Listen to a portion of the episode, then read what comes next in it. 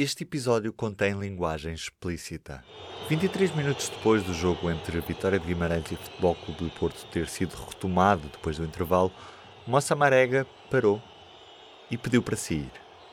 Na tarde deste domingo, em Guimarães, ouviam-se repetidos insultos e barulhos de primatas vindos da bancada, numa expressão daquilo que não há dúvidas em chamar de racismo e que correu para as primeiras páginas com a atitude que o jogador do Futebol Clube do Porto tomou. Este episódio que vivemos no domingo é um episódio recorrente no futebol português. É um episódio que já aconteceu várias vezes antes, mas daí a ser recorrente, até pela forma como Marega, o principal jogador visado, reagiu, não é recorrente. Portanto, o que também caracterizou este caso como diferente foi o facto do próprio jogador ter saído de campo, não é? Sim, e não ter aceitado os insultos que lhe estavam a dirigir naquele momento e ter optado por sair, mesmo depois de ter sido pressionado uh, pelos outros jogadores de ambas as equipas, mas principalmente do, do Futebol Clube do Porto, que ainda dentro das linhas tentaram demovê-lo, mas ele não, não cedeu. Este é o P24. Hoje, a jornalista Inês Chaissa. O que, é que pode agora acontecer é quem proferiu estes insultos racistas? Estas pessoas, em primeiro lugar, ainda vão ter de ser identificadas e a Polícia de Segurança Pública, que estava ao cargo da segurança dentro do recinto, ainda está a trabalhar para as identificar, não conseguiu fazê-lo durante ou no rescaldo do jogo.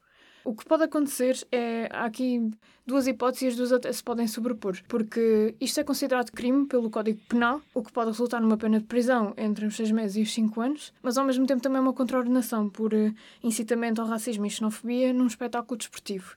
E essa contraordenação pode valer uma coima entre mil euros e dez mil euros. Agora, como é que este caso vai correr agora pelas mais dos tribunais e da justiça, ainda não sabe muito bem porque os suspeitos ainda não foram identificados. E agora uma pausa para um pequeno teaser do que vai ser o P24 nesta quinta-feira. No dia em que a Assembleia da República debate a questão da legalização da eutanásia em Portugal, sentamos aos microfones do público dois médicos, um pró e um contra a legalização da eutanásia em Portugal. As pessoas pedem, mas afinal há uma comissão de sábios que vai decidir Sim. se eles merecem. Sim. Portanto, não é liberdade. Sim. É a decisão de uma comissão que decide por eles. É um bocadinho mais de liberdade do que há que temos hoje em dia, certo? Deixo, deixo só esta perplexidade. Um bocadinho mais de liberdade do que há que temos hoje em dia. Mas não, não é temos nenhuma. Deles. Não temos nenhuma. Mas não é a liberdade Zero. deles. Não são eles que decidem. Quem? São os sim, médicos sim, sim. Não, que vão não, avaliar se afinal o sofrimento que eles dizem que têm é verdadeiro ou não.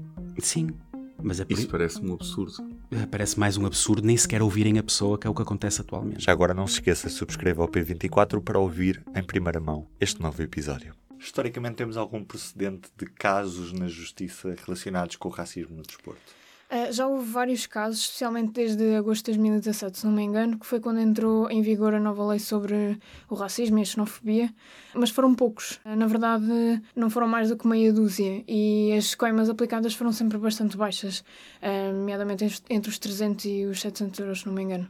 Portanto, isto pode não demover ninguém de, de, voltar a cometer um crime deste estilo. Nos últimos três anos foram nove as condenações por racismo no desporto em Portugal. Na lista publicada no site da Comissão para a Igualdade e contra a Discriminação Racial, há registro de três decisões condenatórias proferidas pelo Instituto Português do Desporto e Juventude. Um caso teve desfecho em 2017, os outros dois em 2018. Relata a jornalista Ana Cristina Pereira. Há um espectador condenado a pagar 400 euros de multa pelas expressões, e cito, insultuosas e agressivas que dirigiu a um jogador de futebol em razão da cor da sua pele. A 27 de fevereiro de 2015, no confronto entre o Futebol Clube em Festa e a União Desportiva Lavrense, realizado em Matosinhos, um adepto, visivelmente alterado, injuriou um jogador com os seguintes termos. Volto a citar: Seu preto, filho da puta, não vês que podias partir uma perna ao outro? Lá fora vou foder-te. Anda cá, preto, filho da puta. Há outro espectador condenado a uma multa de 375 euros pelas expressões insultuosas e ofensivas, mais uma vez citação, a dois jogadores.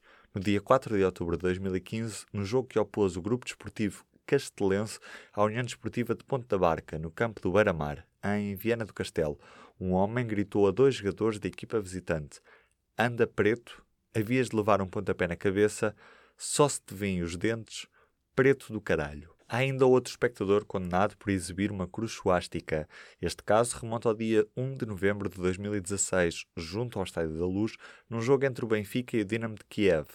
Um jovem, ostentou uma bandeira com uma cruz suástica desenhada, orientada para o lado direito, e sobre o desenho da cruz estava um círculo com uma linha vermelha a dividir o mesmo e uma águia de cor amarela. As autoridades apreenderam-lhe a bandeira e o bilhete que tinha para assistir ao jogo. Para lembrar que o racismo deve ser sempre combatido, todos os dias. Do P24 é tudo por hoje. Até amanhã. O público fica no ouvido.